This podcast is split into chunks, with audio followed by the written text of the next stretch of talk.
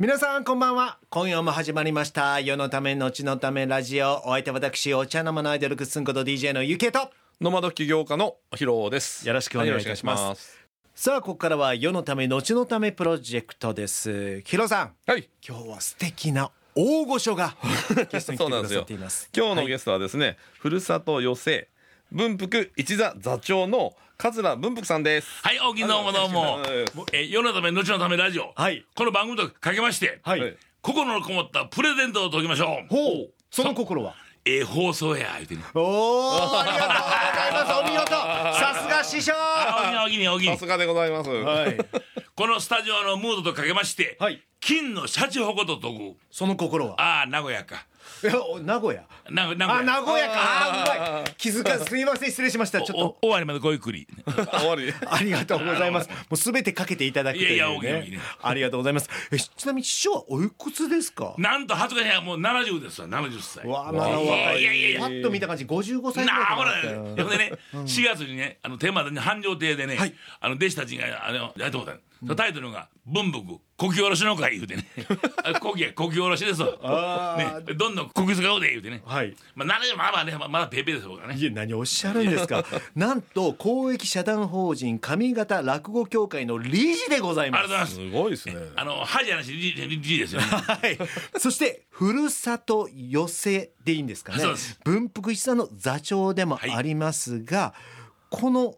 協会理事どういうことをされているんですかえーまあ、あの、天満の繁盛亭とかね、神戸の気楽館であるんですけどね。はいそれでまあ、あの、落語協会、今大体300人近くいるんですね。で、あの、それで人事というのを今会長してまして、はい前はあの、うちのあの、いらっしゃいのね、あの、三さん、はい今うん今の文枝さんがね、はい会長でしたけどね。まあ、えーまあ、理事と言いましても、まあ、若い子のちょっと、まあ、育成までいかんけど、ちょっとまあ、あの、アドバイスしたりとかね、あとはお客さんにサービスを考えたりとかね、まあ、あの、落語家を、えーみんなでこう盛り上げていこうという、そういう、まあ、あれですかな。なるほどね、そしてふるさと寄せ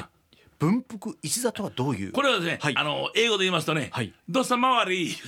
どさまわりもうねあもう日本語やないかえいもう、はいもうねいやあのどんなとこどんな山でも島でもね、はい村でもねあの言うてもらったら先方さんのご家庭に合わせて、えーまあ座長に僕は行きますけども、はいあのギャラに合わせては人数でも制限もありますけども、できるだけサービスしようとへーで落語だけじゃなくってあの曲芸とかね、マジックとかあの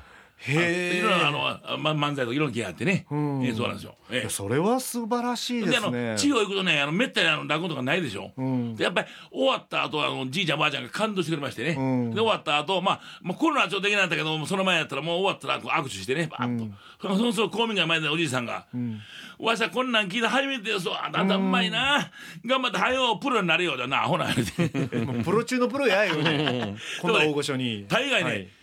村始まって以来やとかね、あの50年ぶりやとかその多いんですよね、だから若い君に「お前この町やこの村で初めて落語やる人間やから頑張れよ」って言ってね、そういうことが多いんですよ、だからもっともう元気な間には一個の多く呼んでもお手が回ってきた思ってね、え思うんですねまあ大阪で待ってるじゃなくてどんどん出てきたよなうんいろんなところにねそうそうこの上方落語の魅力そうですねやはり最近やっぱり江戸の方が落語って盛り上がってるじゃないですかまあそう言われたら辛いんですけど、まあ、その通りですわ確かに「まあ、笑点」という人間番組もあるでしょそうですそうですねうんだから東京はね、まあ、江戸前でしょ、はいでやっぱ粋なとこあるんですよやっぱりねえでも上方は上方での魅力あのってある亀んで田すねかもっちゃりですねもっちゃりえどう違うもんなんですかまあ言葉も違いますしねであの江戸はねやっぱりねあの武士の,、まあ、あのなんていうか天があったんで、侍の出る話が多いんですねあと職人さんとかいきなり職人さんねあであの大阪は商人の町やからね、商売人とかね、でっちさんとかそういう出る話が多いですな、なるほど。そこはだいぶ違うんですね。うんで、まことあ、かで、あの、東京はね、あ無理やり、あの、笑わんのもね、いい話あったな、いいの聞いたな、っていう、そういう方が多いんですよ。大阪は、お金出しても笑わしてや、とかね。はいはいはいあのお前、あのうまいよりも笑われてくれよ、とかね。あの、ええお金出すからに、ええもん食わしてや、ってあるんですよ、大阪は。一緒でね。なるほど。だから笑い、だから笑いが一番ええってなるところが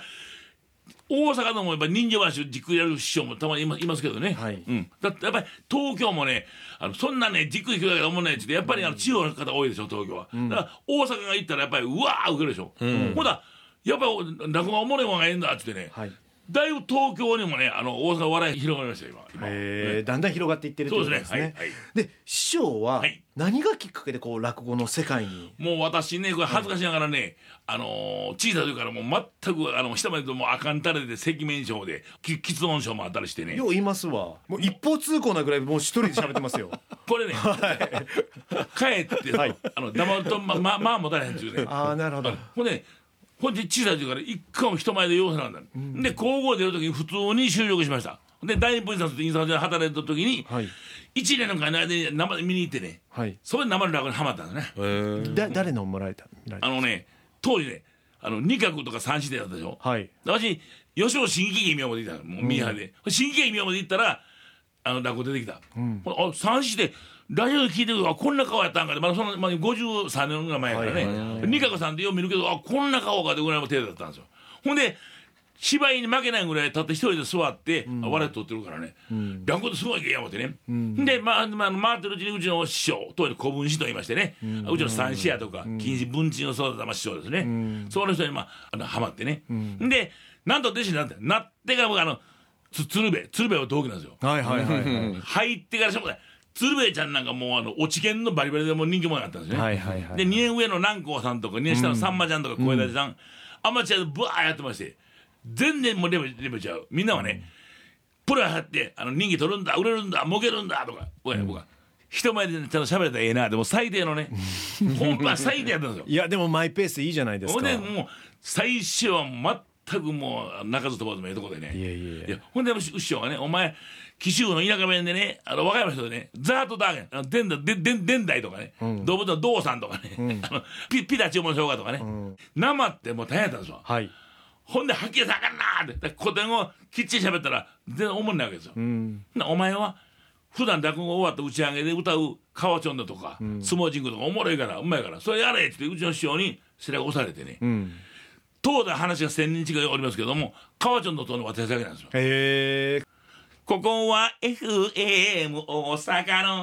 のほいほい、はいヒロさんの楽しい番組でね、はい出して もらうってこうやるんだよねもう即やるね、だからそんなんやるからやっぱり、やっぱり自分がこう人にないもんできたっていうのはね、はいそうそうだったそうすごいないやいやいやでそんな師匠が今取り組んでいる力を入れてることってあるんですかまあ僕はあの相撲が好きなんですね、ん年6倍必ず九州も名名古屋も行きますしはい全国もね、はいそうですか。でも相撲にはもう大概もうだ一応大相撲評論家っていうことをしてもうてあの、相撲誌に書いたりねへー新聞にもすごい記事を書きますしねうんあのこれ島が大きなこの取り大きい取り組みやと東型国技館西型甲子園、えどっちが勝ったでしょうか国技館には甲子園どっちが勝ったか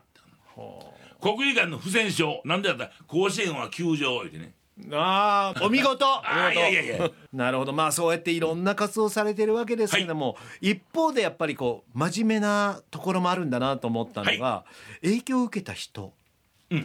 これねもちろんうちの師匠もそうですしあのあの師匠方も言いますけどねあの紀州部の、まあ、偉人と言いますとね、はい松井を発見した花岡清舟先生とかね、はいあとはあの記録の文在衛門三冠宗ね、はいあとはあの南方熊楠とか松下君さんあのナショナルの創始者、いそうそうそうあの人ね俺一回だけあの公演聞いたことあるんですよほうほらね私は挨拶するときにふと頭下げても一人も下げたつもりでもそれによってはちょっとねあの下がってるのがあるとわしは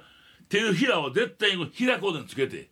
こうするともう絶対一人は後は下がるんやでね、うんなるほどほら絶対一人は後は下がるんですわほんでそういうねあのあんな偉い人も腰低いなとかね、はいでもそういう気持ちですな、うんなるほどね、ここでヒロさんから一つあ、えー、師匠に質問しますね。はいえーどのような世の中を作っていきたいですか。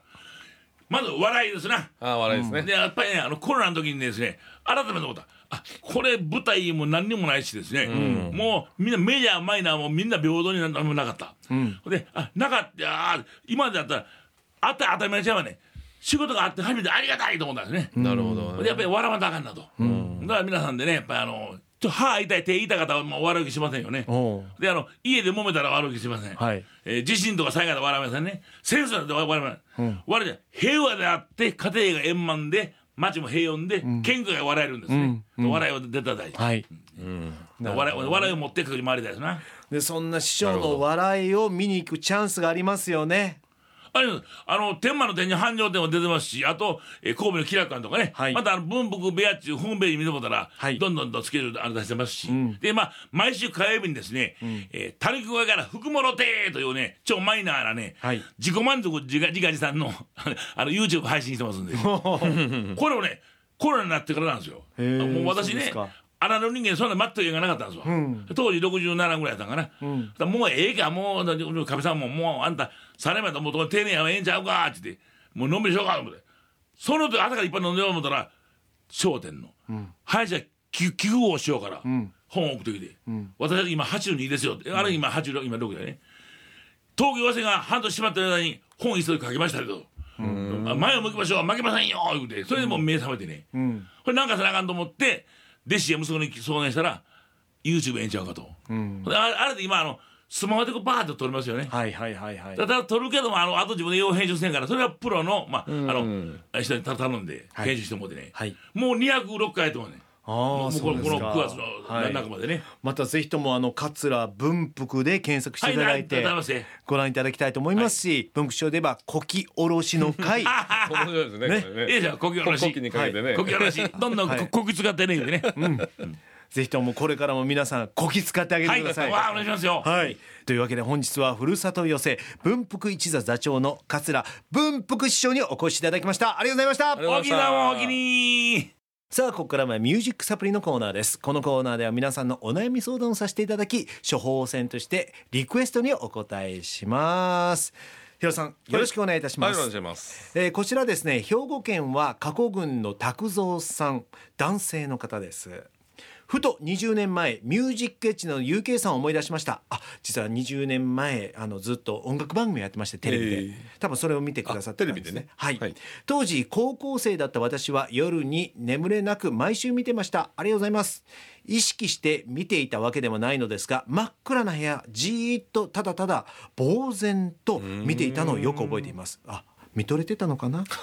あの当時は何も気に留めていなかったのになぜか今日まさにあの当時の光景を思い出へしー感傷に浸りました今思えばやる気もなく堕落していたあの頃、えー元気をもらっていたのかもしれないと思いました今は結婚もして子供も2人いて幸せな日々を過ごしていますありがとうございますというメッセージですありがとうございますあ、はい男性なんだ。そうです35歳のうんいやでも嬉しいですねあの、そうやって実はこの間もちょっと仕事場でほう大体40前後の方々に「見てました」とか、そうやっぱ言っていただけるんですよね。すごいね。だからやっぱりこうなんだろうその当時僕も本で書かせてもらいましたけど本当に苦しい日々をずっとこう送っていたのは事実なんですよねなるほんどか自分じゃない自分を演じてるというかもう迎合してるというか他人軸といいますかでもそれがようやくこの番組であって自分軸でん番組ができてるようにどんどんなっていって本当にあのよりこう仕事の楽しさっていうのを味わえるようになっています。ヒロさんそういうこう堕落していた日々ってありますか堕落？んあんまないね。ないですよねもうずっともうそのペースですもんね自分い軸やいやでも20代前半はやっぱり人生考えましたよ、何のためにね、生きるんだろうなんてねこのまま就職活動して就職してだから何みたいなね、このままいいのかなみたいな、何のために生きるのみたいなでもヒロさんはまあ、まあ別に一流堕落じゃ大ないけどね学も出て普通のみんいやいやいなやこうどんどんいい企業に入られたりするじゃないですか就職しなかったんですよ、できなかったんかなえあんな一流大学出てんのいにや一流じゃないけどできないっていうかなんかする気がそういうとこで働くイメージがないってことうんなるほど人生の中にうん多分無理無理あ、うんああいうところで働そんなのみんなって僕だって無理で結すよ局だから自営業の世界になっちゃったってことよねねえ気づいたらね。まだそれが今こうやって DJ やってて不思議な人生ですねうん、だから大豆が出会いの延長線上はいに新しい世界が待ってるんで、だか